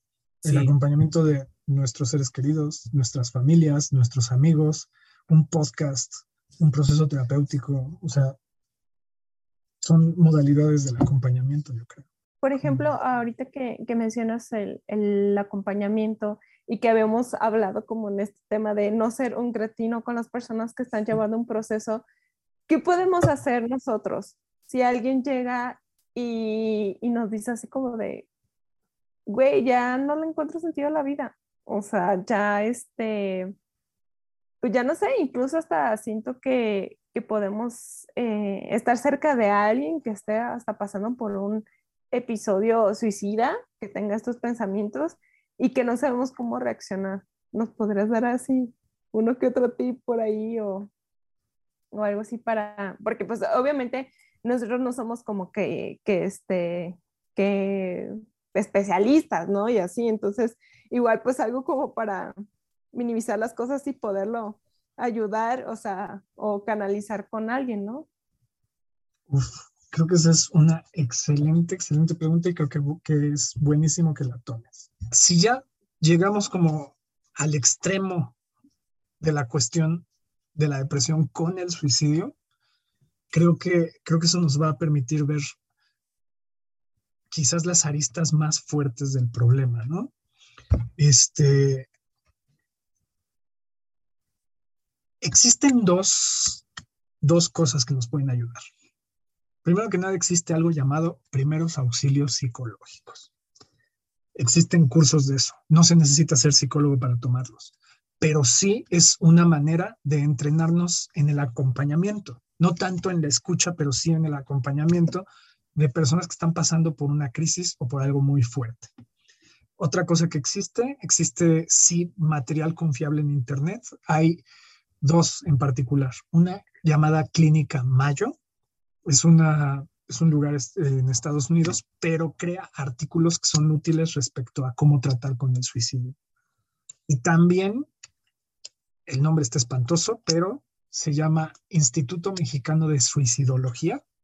Este, y pues bueno, se dedican a, a, a investigarlo desde, desde la psicología, la psiquiatría. Es interdisciplinario y también a veces tienen conferencias no todas, la gran mayoría no son públicas, hay que pagar por ello, pero, pero son fuentes interesantes, ¿no? Lo que yo les puedo contar desde mi experiencia, este, en este último año he atendido a tres, a tres personas. Dos fueron pacientes, una, una otra persona, este, con ideación suicida. Y aquí es bien interesante porque a veces nos puede sonar contraintuitivo lo que les voy a decir y lo que se recomienda en esos casos, pero ya tenían buen tramo recorrido con lo que ustedes dos dijeron. La cosa es escuchar. La cosa no es, es que la persona se sienta acompañada y aquí viene lo importante, desde, desde la sinceridad.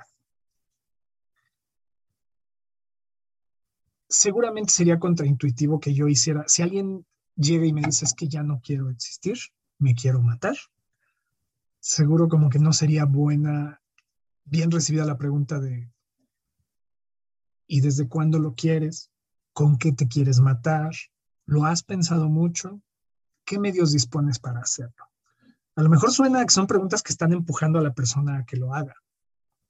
Pero lo que tenemos que comprender es que la persona que tiene una ideación suicida tiene una necesidad real en ese momento y es una necesidad que por lo mismo que platicábamos al inicio, si la depresión está estigmatizada, el suicidio todavía más.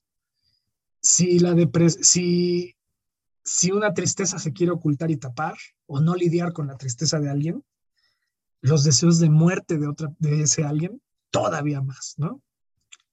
Pero ¿qué pasa cuando nosotros nos permitimos estar con la persona hasta en un momento así? Permitirnos estar con ella significa aquí estar con ella para lo que está pensando en ese momento. A lo mejor se quiere tomar unas pastillas, a lo mejor se quiere ahorcar, a lo mejor se quiere aventar de la terraza, ¿no? No sabemos. Lo que sabemos es que en ese momento lo tenemos en la línea o en los mensajes. A veces preguntarle por cosas como ¿desde cuándo lo has ideado? desde con qué lo vas a hacer, le permite a la persona algo que no se ha permitido hasta el momento. Tomarse dos minutos para reflexionar eso. Y la gran mayoría, con ese tipo de reflexión, como que dice, espérate, ¿qué estoy haciendo? En cambio, si nosotros decimos, ¿sabes qué? Ahí está Locatel, habla a Locatel, lo que estamos haciéndole a la persona es esto. Que por cierto, Locatel es un buen medio. Si, si alguien que nos está escuchando no quiere hablar con un ser querido y siente eso, curiosamente Locatel tiene este servicio de, del Instituto Mexicano de Psicología que también les puede dar soporte, ¿no? En una emergencia. Porque también digo, o sea, está bien importante lo que nos estás diciendo, porque si alguien tiene estos pensamientos y está en este punto, o sea, es algo muy difícil poder comentarlo, ¿no? Y si llegó esta persona a ti es porque tiene la entera confianza de poderlo comunicar contigo, ¿no? Entonces, si haces esto que dijiste, ay, no, pues mira, háblale a Locatel, o sea, lo que va a sentir la persona va a ser más rechazo, ¿no? Porque posiblemente estés sintiendo mucho rechazo en ese momento, eh, la vida en general.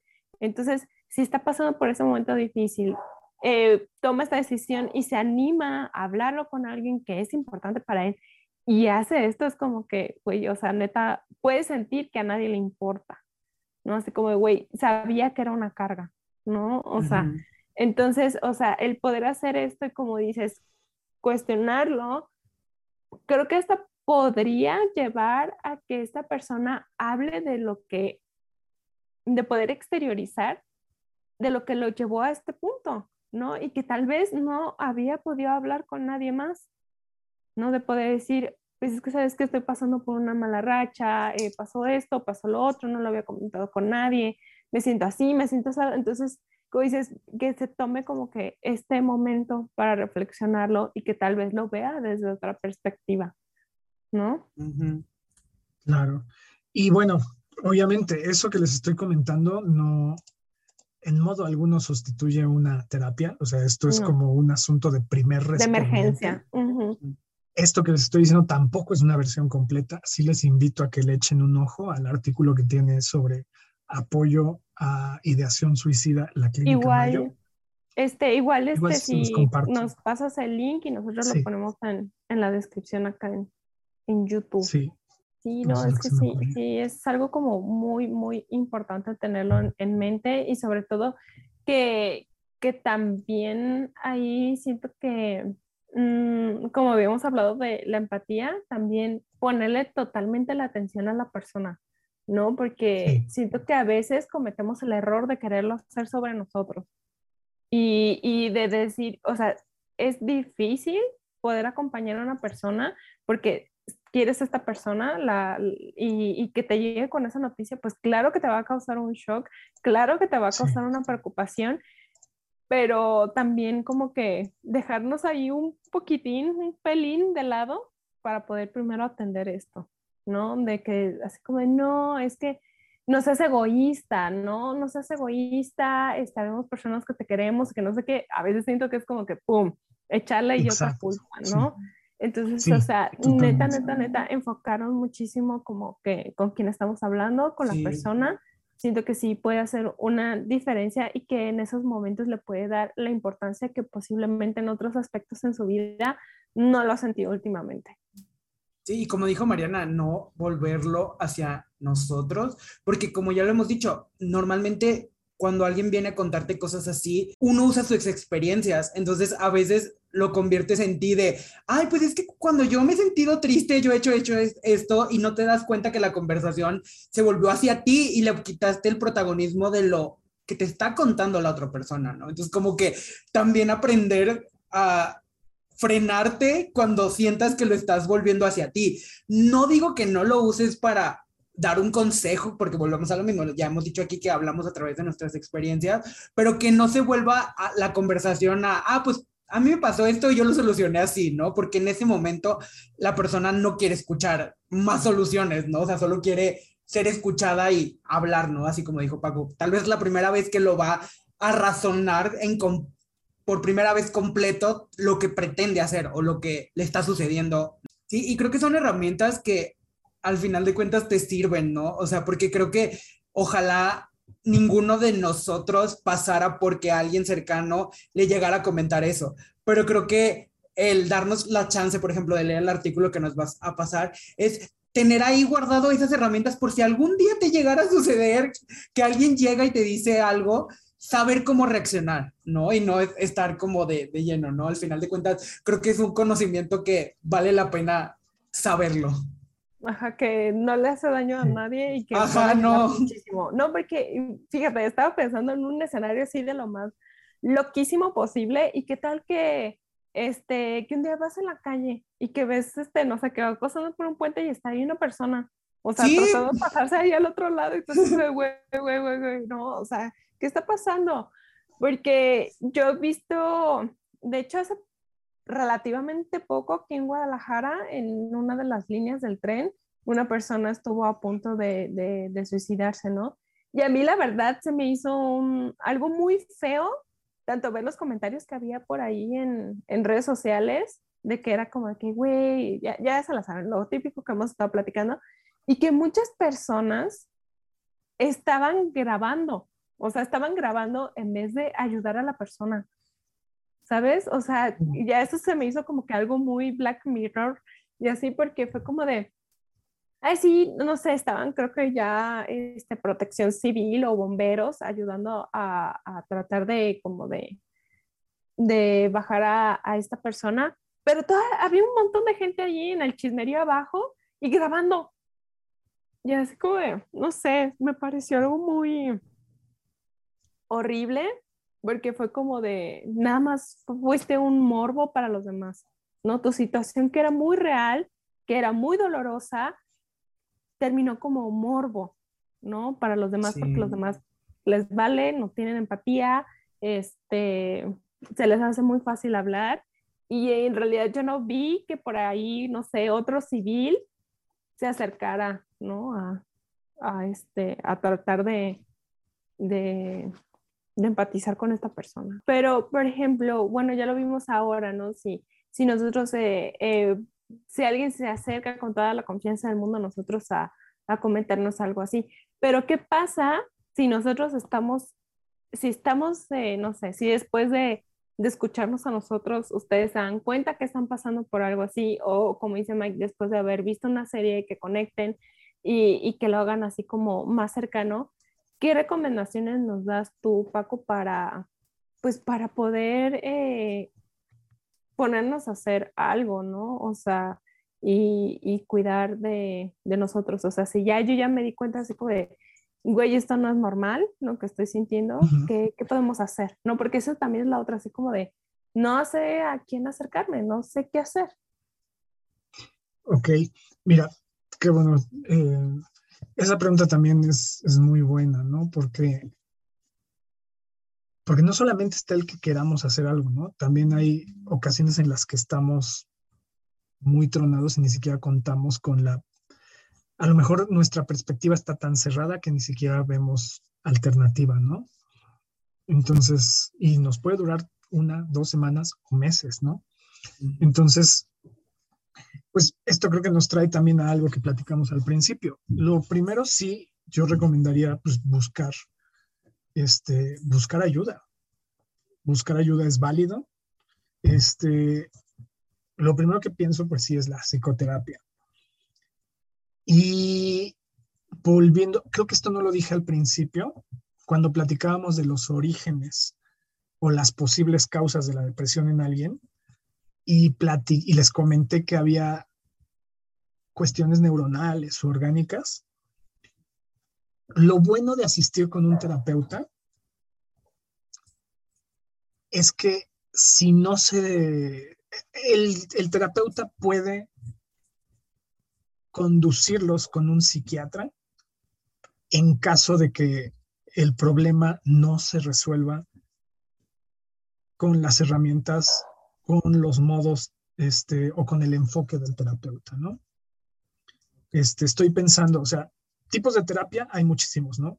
Está el psicoanálisis, la terapia cognitivo-conductual, está la logoterapia, terapia que es que por ejemplo esta última junto con la terapia gestalt y la fenomenológico existencial, que pues, es la que yo cultivo, estas las ponen usualmente del lado de las terapias humanistas.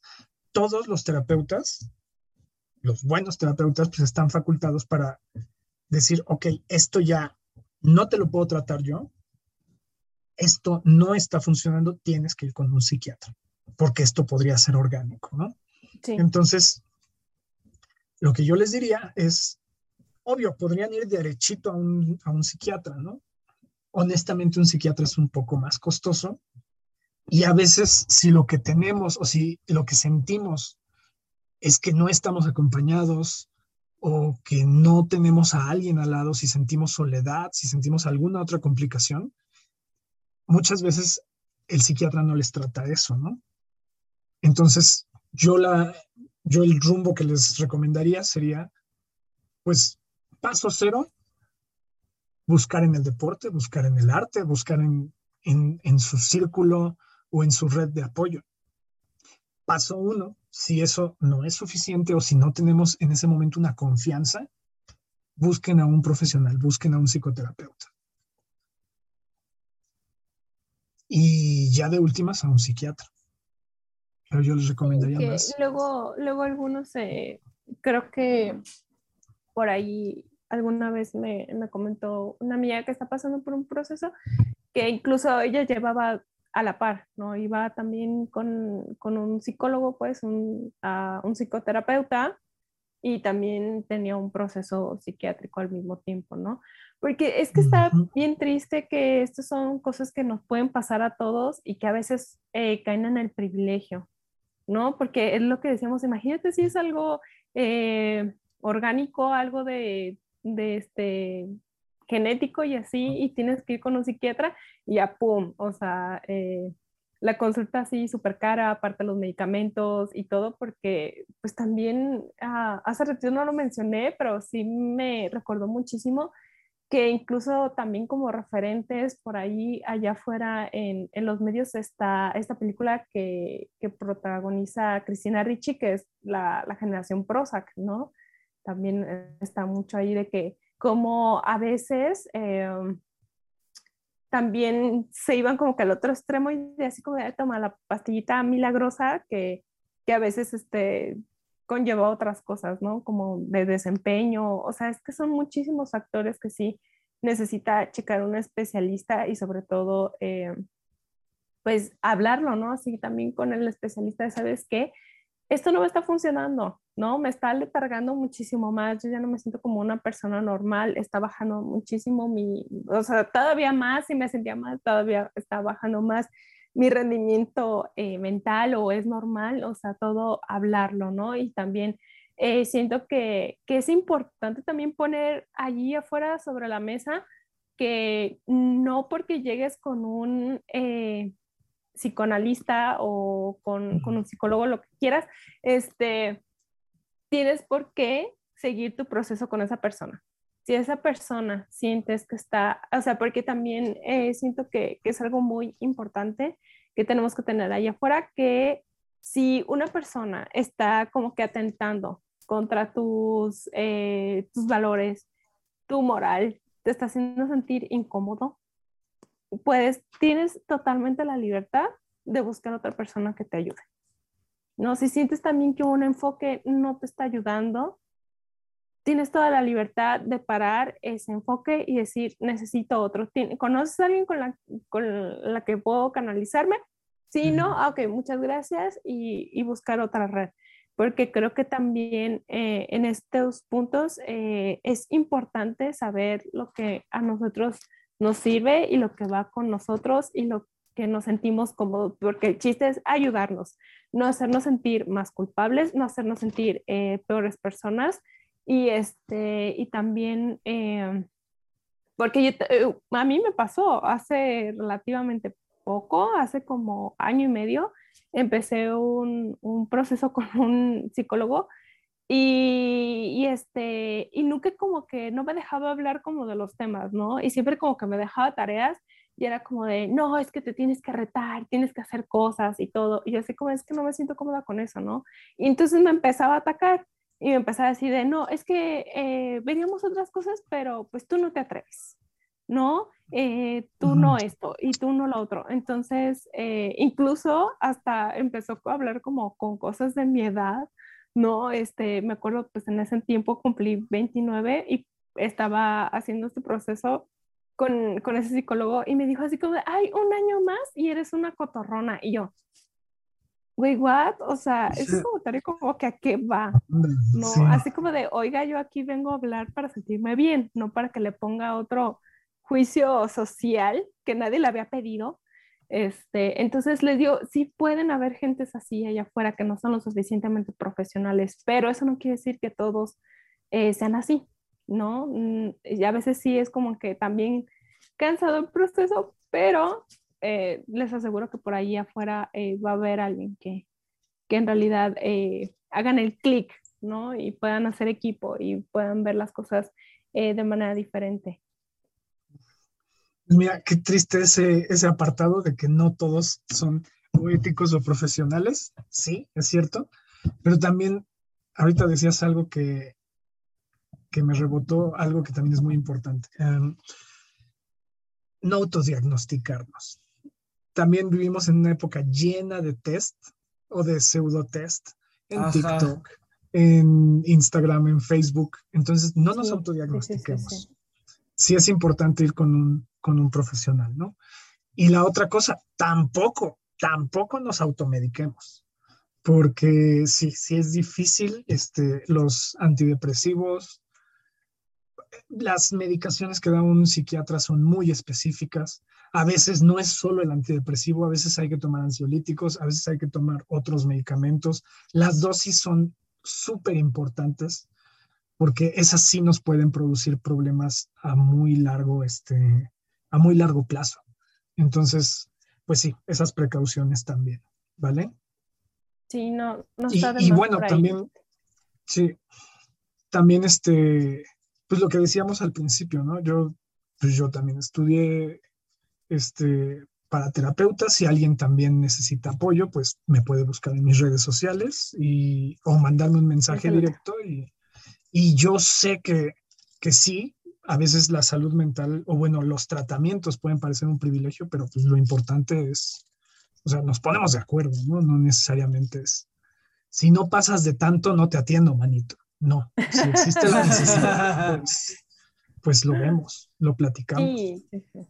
No, además, este, Paco es una excelente persona que siempre este, le gusta mucho ayudar a los demás, entonces acérquense con él. O sea, si neta está pasando por un episodio o algo así y, y sientan la confianza, nosotros les vamos a dejar aquí sus redes. Este, les digo, también hay, hay otro episodio por ahí que pueden visitar donde pueden conocer más acerca de, de Paco y de, de cómo él ve la vida y muchas cosas que ustedes dicen, ah, bueno, creo que sí me da confianza para que hurgue en mi mentecilla, ¿no? Y sí me da confianza para, para abrir un proceso, pues también ahí está la, habitas- la, la habitación, hoy la, la invitación abierta y la, y la habitación de su mente, de seguro, va a estar ahí abierta para iniciar este, este nuevo este, eh, episodio, capítulo de sus vidas, ¿no? Gracias, gracias. No sé si para cerrar, este, quieres dejar por ahí un consejillo o irnos con algo este, un poquito más animado, porque siento que todos estamos así, ay, chale, ya, este, así como que los sucesivos muy densos, así de, ah, sí, la vida está por ahí. Yo, yo les quiero dejar por ahí de, de consejo que nada, nada, nada, nada, por más difícil que lo veamos y que sé que es muy difícil cuando estamos ahí, verlo, nada es para siempre. O sea, si nos sentimos ahorita en este bacho, si estamos ahorita en una situación, esa situación no va a ser para siempre, ¿no? Y que hay por allí afuera muchas personas que se preocupan por ustedes. Nada más a veces es romper un poco con, con el miedo del que dirán, de que nos van a juzgar. O sea, neta que estoy segura que alguien, alguien, incluso, o sea, si quieren hablar con nosotros, aquí estamos. O sea, neta, neta, neta, si un día se les hace más fácil acudir con nosotros, mandarnos un mensaje a la Magdalena para hablar al respecto, aquí está, estamos abiertos. Y no les, vamos a, no les vamos a decir, manden un mensaje a Paco, no, pero si se quieren desahogar por ahí, el espacio está abierto. Sí, yo voy a decir también una, una frase que escuché eh, muy al inicio de, de, la pandemia, pero que me he dado cuenta que se puede aplicar en, en muchas cosas, ¿no? Y que creo que hay que ser conscientes de que todos estamos en la misma tormenta, por así decirlo, pero cada quien estamos en un barco distinto. Entonces, eso significa que por más que tú hayas sentido que hayas pasado por ciertas cosas, el otro también está pasando por otras cosas, ¿no? Que pueden ser similares o muy distintas, pero cuando comprendes que las cosas que viven otras personas también son importantes, ni más ni menos, pero también son importantes y sus dolores o las cosas que te cuentan que le están haciendo sufrir, por más banal o tonto que pueda llegar a ser para ti, para esa persona es importante. Entonces, por algo te tiene la confianza de contarte y de decirte, entonces, creo que quitarnos estos prejuicios de sentir de que, ay, de verdad te estás quejando por eso, y mejor ver que esa persona por algo se está sintiendo así con eso. Y como dijo Mariana, si estas personas tienen la confianza de acercarse y de contarte, aunque sea la cosa más tonta que les está doliendo, es porque te tienen la confianza y creo que uno tiene que analizar el tomar esa responsabilidad y usarlo para el bien, ¿no? O sea, escucharlo y no hacerlo sentir peor, aunque sea por una cosa eh, minúscula que están viviendo. Pues me quedo con, con, estas últimas cosas que han dicho, ¿no? Con el apoyo de, Mariana a través de la Magdalena, con este llamado tú, que, que tú haces, Mike, a la empatía, porque creo que eso también es algo que es clave en todo esto. Este, pues híjole, yo creo que yo creo que no está mal que estemos en un estado de ánimo o que el mood de la Magdalena ahorita esté como apesadumbrado, porque pues realmente es lo que estamos tratando, ¿no? Creo que no, o sea, en realidad las recomendaciones muchas veces me han dicho, es que tus recomendaciones me deprimen más, man. Pero bueno, es que son las que a mí me sacan, ¿no? Yo, yo pienso, pienso en dos cositas, ¿no? Que, que me encantan. La idea de la pena negra que tiene García Lorca, que fíjense, antes de hablar de depresión, Lorca por ahí del, del, 20, del 29 hablaba de este, de este pesar que es como un río subterráneo que no se nos ve y que él trató de retratar en su romancero gitano, ¿no? Nos da la pena negra, pero nos da la teoría del duende. Y en la teoría del duende es, hay cosas que solo se expresan desde el desgarro. Hay cosas que el duende, como dice él, se despierta en las últimas habitaciones de la sangre, ¿no?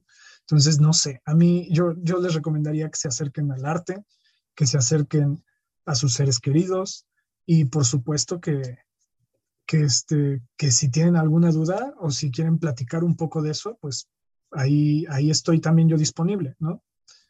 No, no les voy a poner un freno así de decirles, este, no, espérate, si no hacemos una junta por Zoom o si no este, abrimos proceso terapéutico, no te hablo. No, si tienen dudas, pues, pues adelante, o inquietudes, ahí estoy disponible, ¿vale? Sí, Pues- y además, este, ya que menciona Paco por ahí al arte y demás, les recordamos que también Paco por ahí de vez en cuando organiza este, talleres de poesía o se junta con otras personas y hacen bloques de, de talleres también. Entonces, estén por ahí al pendiente de sus redes por si quieren encontrar algún tipo de, de, este, de medio por el cual canalizar a veces lo que están pasando. Está increíble. De hecho, gracias a Paco también eh, tomé un curso eh, de fotografía. Este, y también ahí estuvimos explorando acerca de, de, la existencia, ¿no? De a veces cómo el documentar y darle un, un, poquito de perspectiva a las cosas, como que nos da un panorama y nos deja verlo desde otro lugar, ¿no? Entonces, siento que, les digo, son herramientas que vamos haciendo y que vamos eh, poniendo ahí como que en el kit, ¿no? Poniéndolo y, y trabajando en eso. Entonces, en serio que a veces yo sé, digo, no sé si esto vaya a ser como que muy bueno, van a decir así como de, neta, Mariana, ¿qué, ¿qué pedo con tu vida? Pero lo voy a dejar por ahí afuera. A veces yo, este, para poder como que salir de esos baches y así, me meto a cursos y ya siento que tengo una responsabilidad con alguien, entonces hago como que, o sea, hago el esfuerzo para ir y ya cuando estoy ahí es como de, ah, qué bueno que sí lo hice, ¿no? Sí lo necesitaba, ahora tengo como que otra perspectiva y a veces puede sonar mucho de que me obligo a hacer cosas, pero sé que a veces eso me funciona, que es necesario, ¿no? De que poderle cambiar como que el chip y el eh, poder eh, interactuar con otras personas puede crear otras redes de acompañamiento, otras redes de, de contención, aunque nosotros eh, no vayamos con esa intención, pero puede como que expandir más los círculos y también a veces es algo importante. Y si ustedes quieren abrir más su círculo, saben que están nuestras redes sociales, que nos pueden seguir por ahí, por Facebook, por Instagram y también por TikTok. Y nos estamos escuchando por Spotify, Apple Podcast y Google Podcast y nos estamos viendo por YouTube. Y pues muchas gracias por llegar hasta aquí y nos vemos el próximo miércoles. Gracias. Gracias, Paco, por venir. Gracias. Muchas gracias, gracias Paco. Gracias. Bye. Cuídense mucho. Bye. Bye, bye.